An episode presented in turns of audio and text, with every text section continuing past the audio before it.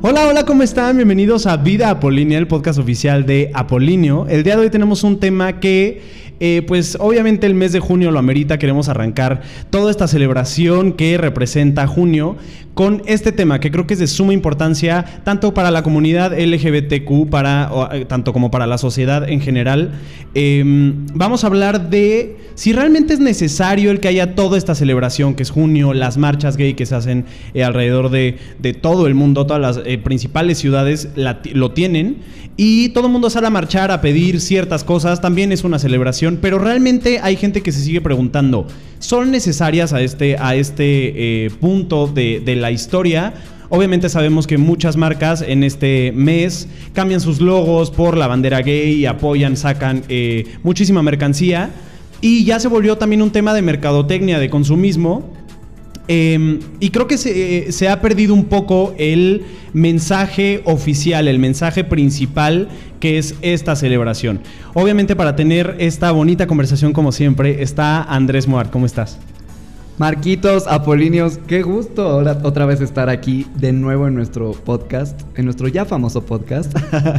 y justo este tema que mencionas, a mí se me hace sumamente controversial, porque incluso dentro de nuestro mismo círculo de amigos gays se toca mucho este tema, porque muchos no creen que, pues, que todavía es necesario en las marchas o el que las marcas eh, se, pues, se postulen a favor de la comunidad gay y de la apertura social. Pero bueno, este tema no solo lo vamos a tener entre nosotros dos, tenemos un invitadazo de lujo que, qué mejor que esta persona para tocar un tema tan controversial y pues, que nos involucra sobre todo a nosotros. Diego Arreigue, bienvenido. Hola, hola, muchas gracias. Apolinios, muchísimas gracias por tenerme aquí. Es un encanto estar aquí con ustedes y en verdad esto es un tema que creo que merece platicar, merece tomar este tema, tratarse este tema y si es un poquito controversial este, con todo esto de que es las marcas, las marchas que se tienen en todos lados, sí es un tema que es necesario tocar quisimos mantener todo este tema entre familia y entre amigos porque creo que es muy importante. Eh, pues sí, hay, creo, que, creo que hay veces que hay episodios que tenemos que mantenerlos así y es un honor tenerte aquí. igual, muchísimas, gracias, por, tenerme aquí. Y bueno, me gustaría empezar justo con lo que dicen. O sea, em, he escuchado muchos comentarios, por ejemplo, de series en general, las series que, que están ahorita, las nuevas siempre ya tienen un personaje LGBT, tanto una mujer, eh, un hombre, una mujer trans, un hombre trans. Es, es, algo como ya muy generalizado, sobre todo he escuchado muchas críticas a las series de Netflix específicamente, que ya todas tienen un personaje.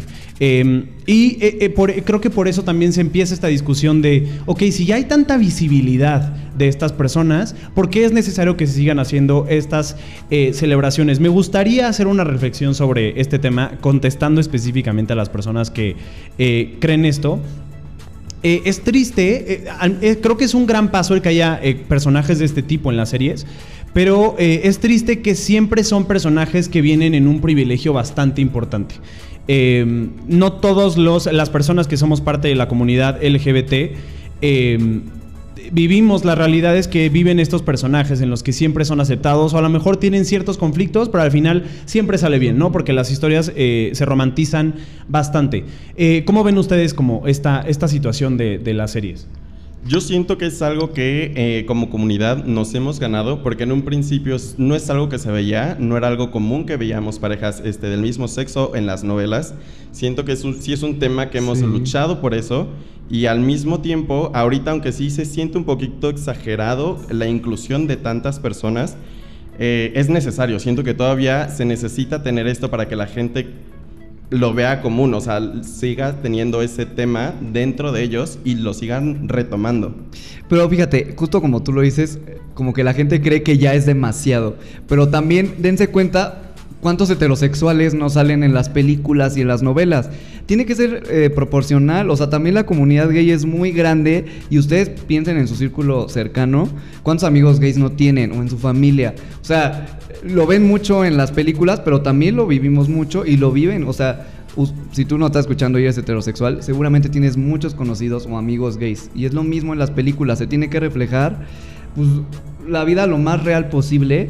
Es un reflejo de la sociedad. Ajá, y antes nos ocultaban. O sea, por eso la gente se sorprende que, ah, ya metieron otra vez a un gay. Sí, pero, ay, entonces también ya metieron a otra vez a protagonistas heterosexuales. Otra vez ya hay una pareja heterosexual. Es así, ya nos la han metido a nosotros desde siempre en todas las películas. O sea, nosotros deberíamos ser los hartos de que siempre se refleja la heterosexualidad y la homosexualidad apenas está empezando a dar visibilidad. Y todo lo que se esconde, cuántos actores, actrices no han tenido que ocultar sus preferencias sexuales para poder tener un, un, rol en una serie, en una novela, en una película. Tienen que ocultar su persona para poder lograr tener ese papel. Justo, justo quería llegar a eso de, de ocultar las cosas porque ahora que lo dices como, sí, sí hay a, cual, a los heterosexuales que nos estén escuchando, eh, seguramente conocen a alguien, ¿no? Ubican a alguien, algún primo, amigo de alguien. Eh, obviamente siempre, ajá, siempre conocen a alguien, pero también a lo mejor no lo conocen porque no se han enterado, ¿no? O sea, creo que todavía existe mucho esta cuestión de eh, yo conozco amigos, yo tengo eh, personas muy cercanas a mí que tienen que llevar un bajo perfil en su trabajo, por ejemplo, en el no hablar de su orientación sexual, justamente para no recibir esta discriminación, para que no sean señalados o no sean tratados diferente de alguna forma. O sea, creo que vivimos en una sociedad en la que todavía la orientación sexual de alguien define a esa persona, ¿no? Tristemente. Igual a la hora de vestir, mucha gente en el trabajo intenta vestirse de una manera que no discreta, que no llamen tanto la atención para que justamente en la oficina no empiecen a sospechar, o sea, quieren mantener su vida oculta. Justo, justo ahorita que, cuando llegó Diego aquí a la oficina donde grabamos este eh, bonito podcast, eh, estábamos hablando justamente de eso, que él eh, saliendo del gimnasio al que va, tenía que llevarse la, blusa o la, bueno, más bien es una camisa que, trae, que traía abajo, que era como un poquito más extravagante que una polo cualquiera. Se tuvo que ponerla abajo y una polo encima para que no recibir como esas miradas incómodas. Y Andrés también eh, dijo exactamente lo mismo. Yo al gimnasio no me llevo ropa tan llamativa justamente para no provocar controversia. Lo cual nos habla mucho de la sociedad en la que vivimos todavía, ¿no? No, sí, totalmente. Y mira, ahorita volviendo a tocar el tema este de, de, las películas y novelas donde ya sale gente gay, también a los gays se nos trataba como accesorios. O sea, siempre éramos los accesorios de los protagonistas, o sobre todo de la protagonista en las películas todavía de dos años para atrás, siempre era el gay el personaje secundario. Jamás era el principal. El principal ni se tocaba su vida. Ahorita un avance que sí he visto es que a los gays ya se les pone más eh, como más apegados a la realidad. O sea, ya no es el típico gay que antes caricaturizaban. O sea, que era como muy... Sobreexageraban las cosas. Pero exagerado cañón. Parecía que estaba dando show siempre. Que obviamente existe, sí existen los gays así, pero yo creo que son una cantidad mínima y está bien. O sea, también hay mucho gay que no está, o sea, los que conocemos y nosotros no somos así de exagerados, ¿sabes? De que nos la vivimos todo el tiempo, ay, sí, somos súper felices y haciendo bromas gays y todo el tiempo como que sexualizando todo. O sea, yo creo que sí era como un personaje que sí existe, pero no representa a muchas de las partes de la comunidad.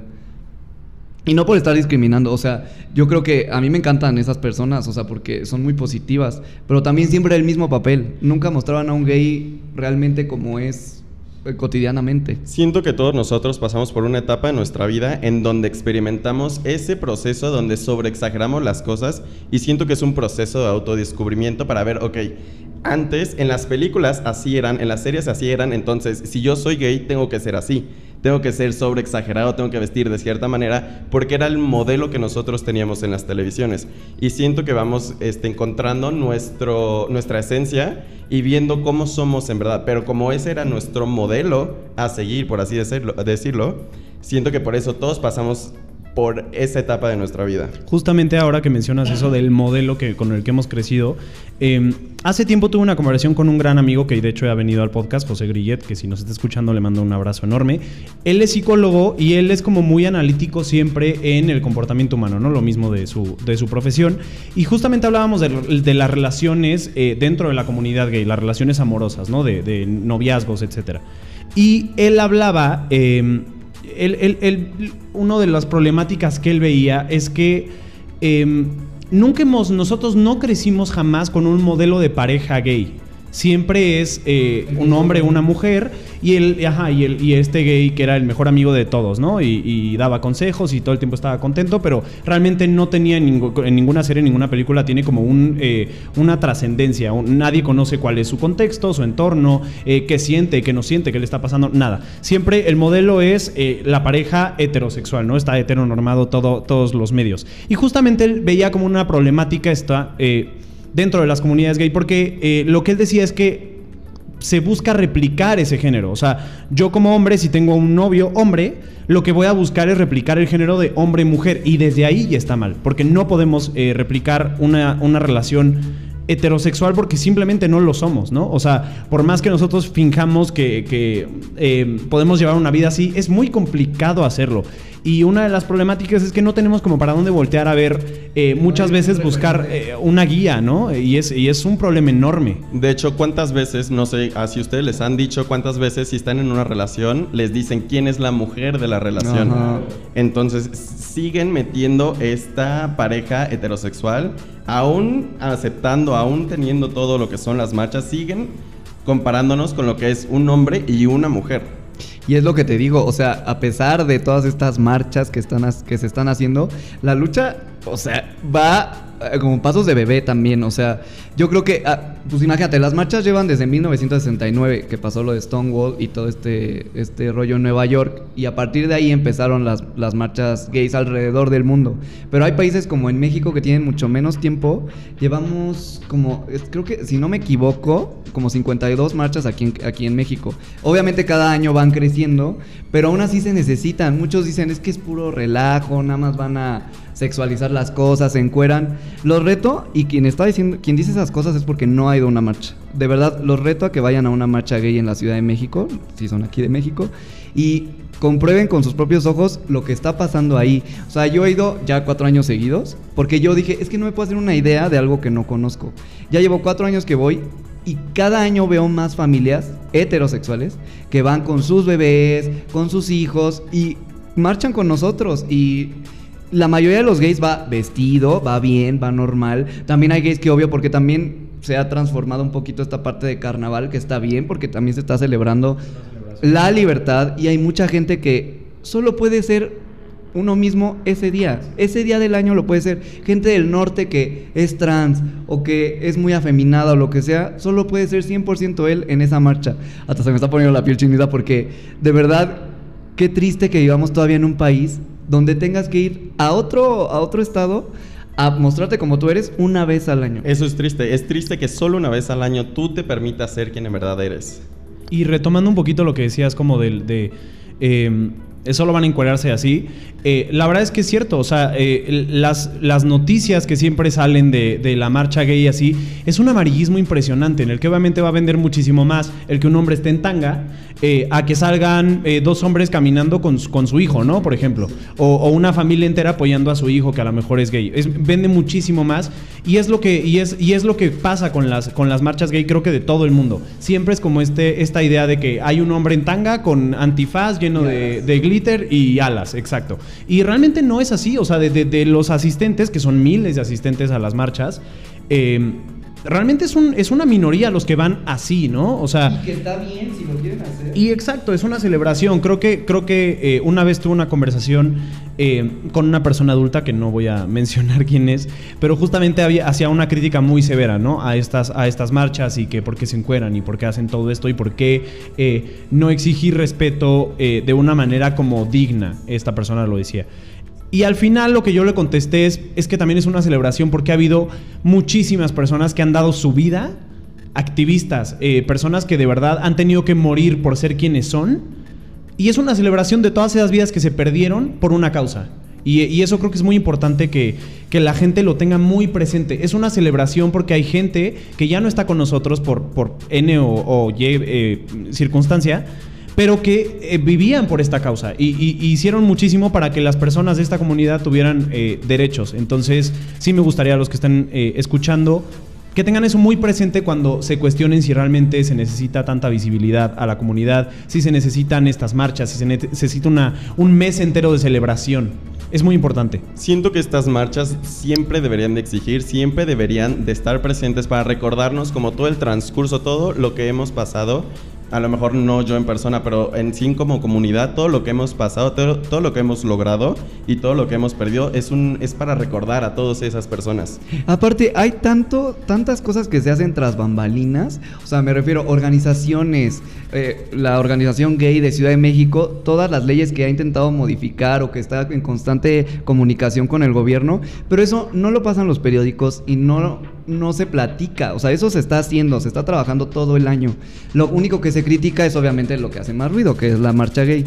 Y aquí me gustaría hacer un hincapié en que yo, eh, la mayoría de los comentarios negativos hacia la marcha, lo he escuchado de gente homosexual, de amigos o conocidos gays, que de verdad a mí, si eres gay, si quieres tocar este tema, a mí no, conmigo no lo toques porque de verdad me molesta que un gay critique un movimiento que le está dando tanta visibilidad y, está exigiendo derechos que a ti te van a beneficiar, ¿sabes? O sea, el estar sentado tú en tu casa como tú lo haces vestido en traje todo el día, eso no va a lograr nada que tú te puedas casar, que no te, que no te maten en la calle, que puedas salir como tú quieras vestido a la calle que te respeten, que valgas lo mismo, que no seas un ciudadano de segunda. O sea, esa gente que está ahí con alas y en tanga, como tú la estás viendo, esa gente tiene mucho más valor que tú que estás sentado en la casa sin exigir nada al gobierno y criticando totalmente. Sí, yo siento que si no tienes nada que sumar, mejor no digas nada. Totalmente. A mí lo que una vez escuché en una entrevista es que peleaban para poder casarse porque muchas de estas personas este, ya no tienen contacto con su familia y ya llevan mucho tiempo viviendo con su pareja. Si algún día llega a pasar algo donde tengan que ir a un hospital, es muy difícil que la pareja, si no estás casado, que lo dejen pasar o tomar decisiones sobre tu persona. A mí, este, y que llegue, una, que llegue tu familia, que llegue tu papá, que no has hablado con él en 20, 30 años y empieza a tomar las decisiones de que tú no puedes tomar por estar en una, en una cama y tu pareja ni siquiera pueda pasar a verte, se me hace algo que deberíamos de pelear este, con, Totalmente. con mucha fuerza. Sí, es algo más de fondo que nada más el, ah, es que queremos tener una boda, exacto. Eh, eh, eh, conocí un caso de, de, una pareja, eran dos hombres, y uno de ellos murió y, y habían, llevaban años viviendo en, en, en la casa que tenían, y cuando él muere, como no estaban casados ante la ley, eh, pues entonces la familia del que murió le quitó la casa y él se quedó sin casa literalmente porque ante la ley no era nadie, no era nada relacionado con la persona que murió. Y eso es eso es ah, nada más una de las tantas cosas que pueden pasar, o sea, alguien que esté escuchando y que sepa de leyes seguramente entenderá la problemática que es el que dos hombres no puedan casarse o dos mujeres no puedan casarse. Eh, me gustaría pasar a las estadísticas que creo que dicen muchas veces los números dicen más que eh, lo que nosotros podamos sentir o decir. México, según Aristegui Noticias, México es la segunda nación con mayor índice de crímenes por homofobia, solo la supera Brasil. Esto lo dijo Gloria Careaga, investigadora del Programa Universitario de Estudios de Género de la UNAM. Imagínense, estamos hablando de a nivel mundial, cuántos países no hay, cuántas personas no hay a nivel mundial, y México es la segunda nación con mayor índice de crímenes por homofobia, y nadie lo dice. Nadie lo dice. O sea, eh, solo escuchas comentarios de este tipo de que los hombres en tanga, porque es mucho más fácil irse por ahí. Y nadie habla de la problemática tan fuerte que vivimos todos los días, los que somos parte de esta comunidad en México. Es algo bastante fuerte. No sé si a ustedes les pasa que, o sea, tienen miedo de salir a la calle, ya no solamente en la forma de vestir sino con tu pareja agarrados de la mano. A mí es lo que me sucede. Yo no puedo, yo no puedo dar un beso en la calle o en un lugar público, tomarme, ir, ir de la mano de mi pareja, se me hace la cosa más difícil por el miedo, por miedo que, me, que nos lleguen a hacer algo, que nos lleguen a agredir, no solo con palabras, sino que ya sabemos que pueden llegar a un altercado físico en donde obviamente podemos salir muy heridos. Y miren, yo eh, justo tocando este tema de la violencia, me gustaría también hacer un, eh, un hincapié aquí también en datos que encontré en la investigación. En Arabia Saudita, Irán, Sudán, Yemen, Nigeria y Somalia está penada con la muerte el ser homosexual. En Sri Lanka se castiga hasta con 10 años de cárcel las relaciones con personas del bueno, que tengan eh, relaciones con personas del mismo sexo. Y creo que nosotros Aquí en México, a pesar, o sea, entiendo esta parte de eh, los crímenes, la violencia que hay contra las personas homosexuales, pero creo que comparado con muchos países, muchos países, estamos pues, en, un, en un momento histórico muy positivo, porque ya estamos abriendo muchas mentes, que vamos lento, pero pues ahí vamos y yo creo que nos ayuda mucho el ser vecinos de un país primermundista como Estados Unidos, que se mueven muchas leyes y se hacen muchas modificaciones para pues, eh, visibilizar a los homosexuales y darles la importancia que tenemos, que es la misma que los heterosexuales. No somos más, no somos menos, somos igual que los heterosexuales, solo tenemos una preferencia diferente. Yo siento que ahí es donde entran muy bien las marcas, porque nosotros buscamos este, este modelo en Estados Unidos, en Europa. Entonces, si en Estados Unidos tienen todas estas campañas donde se ve reflejado el, los colores, el arco iris, en marcas muy importantes, siento que es, es como llega a todos estos lugares donde no, a lo mejor no llegarían a tomar esa iniciativa. Entonces, es, para mí es muy importante que las marcas tengan todo esto, porque es algo, o sea, la moda, que va a llegar a todos lados. Entonces, si tú le pones mucha importancia en este mes a todo lo que es el orgullo, le va a llegar a muchas lados, va a llegar a muchos lados, perdón. Y sí, creo que eh, sí, o sea, creo que es importante eh, y por eso y por eso decidimos hacer este episodio es muy importante que no se vaya la gente con, la, por la tangente de, ah, bueno, pues es que ya es como todo súper aceptado y es algo súper celebrado y los gays están de moda y el mejor amigo gay es lo que todo mundo quiere tener. Y, porque son comentarios que he escuchado, o sea, de verdad, pero realmente no, eso es solo la puntita de todo el iceberg que es eh, este movimiento. Y tristemente se ha vuelto un tema de mercadotecnia, lo digo tristemente, es algo bueno también, o sea, lo que dices es totalmente cierto, es visibilidad que no se puede negar y, y se agradece de alguna forma que las marcas lo hagan sea por mercadotecnia o no, pero mucha gente ya se fue por la tangente de, ah, bueno, tienen junio, entonces ya no se quejen, ¿sabes? Y, y Para mantenernos tranquilos. Exacto, es, es, un tema bastante fuerte. Me gustaría preguntarles a ustedes, em, ¿alguna vez se han sentido discriminados por su orientación sexual en algún punto de su vida? Yo sí. Yo mucho, mucho de mis años este, lo, lo, he mantenido oculto. Todavía hasta la fecha lo mantengo oculto en ciertos lugares por miedo a que reaccionen mal. Yo, fíjate que a mí me ayudó mucho mi, mi familia, o sea, mi background familiar, porque es muy cierto esto que dicen, que si tu familia te apoya, tú puedes contra el mundo. Yo sé que hay mucho riesgo en la calle, y lo entiendo, pero también me considero un gay privilegiado, porque soy una persona que que eso también es importante mencionar. O sea, yo puedo tener una opinión también por lo que yo he vivido. O sea, yo me muevo en coche, mi familia me acepta, mis círculos de amigos me acepta, mi trabajo también siempre me ha aceptado. Que hubo un tiempo también donde en mi trabajo prefería no tocar el tema y no mencionarlo porque dije, no, capaz de que entro en un conflicto. Pero realmente he sido muy privilegiado. O sea, nunca, no puedo decir que haya recibido como algún, alguna agresión física por ser gay, no. Obviamente luego sí pasa que te gritan algo en la calle por cómo vas vestido o... Me pasaba mucho en la prepa, sobre todo. La manera en que caminas. En que caminas o en que hablas también. O sea, hay miles de factores. Y yo creo que, te digo, o sea, nosotros somos gays privilegiados. O sea, imagínate los gays que realmente, por ejemplo, están en transporte público, a lo que te expones ahí, que salen muy tarde de su trabajo y salen caminando, o te digo, igual en transporte público de noche. O sea, es, un, es exponerte de una manera impresionante, que está mal que yo diga, es exponerte. O sea, realmente tú puedes salir con alas a la calle y no te debería pasar nada. Pero tristemente, tristemente, es un país, tristemente pasa. Sí, es un país homofóbico, pero también eh, bueno, mencionando esto negativo, me gustaría también mencionar todo lo que se ha logrado gracias al movimiento gay, porque también dicen, es que este, también no ha logrado mucho, sí hemos logrado cosas. En 26 países se reconoce el matrimonio gay, que es son muy pocos, la verdad, comparado con la cantidad de países que hay en el mundo, pero pues ya en 26 naciones ya se reconoce el matrimonio gay. En 27 se han regulado las uniones civiles, o sea, se permite que los gays se pues, se unan civilmente.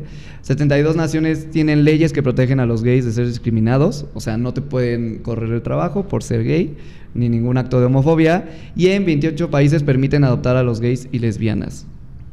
Que a ese, ese punto también me parece importante porque también mucho ruido de que haces como, yo acepto a los gays, pero que no adopten. O sea, porque se vaya a ser gay el niño también. O sea, a ver, aquí hay un punto importante. O sea, eh, ser gay y hasta suena tonto decirlo, pero es que hay gente que lo piensa. Ser gay no es una enfermedad. No le voy a pegar a él mis mañas de ser gay. O sea, sí. Es como, ve lo que hago, ¿eh? Me beso con tu papá, tú también te vas a besar con hombres. O sea, yo crecí con papás heterosexuales. No soy heterosexual. O sea, y todo mi círculo fue heterosexual. Mis amigos eran heterosexuales. Yo no fui heterosexual. Ajá, no se contagia. No se contagia. De, de verdad, y si piensas eso, Dios mío, ¿qué, qué pasa contigo? ¿Qué tienes en la cabeza? Pero sí, realmente abramos un poco la mente y principalmente no critiquen lo que no conocen. En esto de las marchas, en los avances que se han, que se han hecho, es un movimiento que yo considero muy valiente, muy valiente, porque no saben la cantidad de personas, como dijo aquí Marcos, que han muerto por lograr estos 26 países que reconozcan el matrimonio gay y la cantidad de personas que han muerto para que se pueda lograr esto. Y todavía Asia, o sea, ni mencionar todos los atrasados que van en este tema. o sea, Rusia. Rusia, ay, que mira, Rusia, ay, qué coraje me da ese país. Tanto Rusia como Brasil tienen presidentes que son abiertamente homofóbicos. O sea, y Brasil siendo el número uno en crímenes de odio. Obviamente, si un presidente te está diciendo yo también odio a los gays y no va a hacer nada para protegerlos, pues me, me golpeo al que es gay, no me van a hacer nada. Puedo matar a quien yo quiera. Las leyes me protegen a mí porque soy heterosexual. Igual en Rusia, que se, hace como dos años creo, se comentó que había como una cacería de brujas con los gays. O sea que por apps de ligue gays, los policías estaban buscando a, pues obviamente a gente homosexual y o las torturaban, o las encarcelaban, o incluso hasta las mataban. O sea, imagínense la era medieval que se está manejando en estos países y también en México, ¿eh? También. Digo, no tan descaradamente, pero también aquí pasa mucho este pensamiento pues, muy retrasado. Sí, a lo mejor y no es tanto como por el poder judicial, el federal, que un policía vaya a agarrar y te vaya a agredir, que sí ha pasado, sí ha pasado que se han enfrentado contra este tipo Hace de poco fuerzas. hubo un caso en, en Tulum, creo que fue, o en Playa Ah. del Carmen, algo así, que, que se iban a llevar. Ajá, eran dos extranjeros, eran nombres ex- extranjeros, no me acuerdo de dónde eran, pero eh, se los querían llevar detenidos justamente porque se dieron un beso en la playa, una cosa así, algo bastante Ok. Pero lo absurdo. defendieron, la gente. La gente- La, la gente, gente los defendió. defendió. Es lo eh, eh, que por lo menos ya hay gente que cambia, pero como dices, o sea, sí ha pasado. Sí ha pasado, pero gracias a la sociedad a que se ha enterado, se ha educado y ha buscado la manera en que esto funciona, pues al momento de que ven dos personas que están siendo agredidas por besarse, besarse en la calle, siendo el mismo sexo, no los no van a dejar que les pase algo porque es algo normal, no es algo fuera del otro mundo. Ya Exacto. están más despiertos, ya lo entiendo. Y eh, me gustaría como eh, hacer, para, para concluir y para, para hacer como la reflexión final en este episodio, me gustaría eh, que la gente se pusiera a pensar que sí hemos avanzado. eh, yo me siento bendecido de, de haber nacido en esta época y con una familia que, que acepta y apoya eh, quien soy y siempre lo va a celebrar. Em, pero todavía hay muchísimo que hacer y hay muchísima gente que, como dices, diario tiene que hacer una lucha constante por hacer valer sus derechos, por no ser ciudadanos de segunda. eh, y aún así, aunque luchen, muchas veces no consiguen lo que otras personas en otra posición hubieran podido conseguir.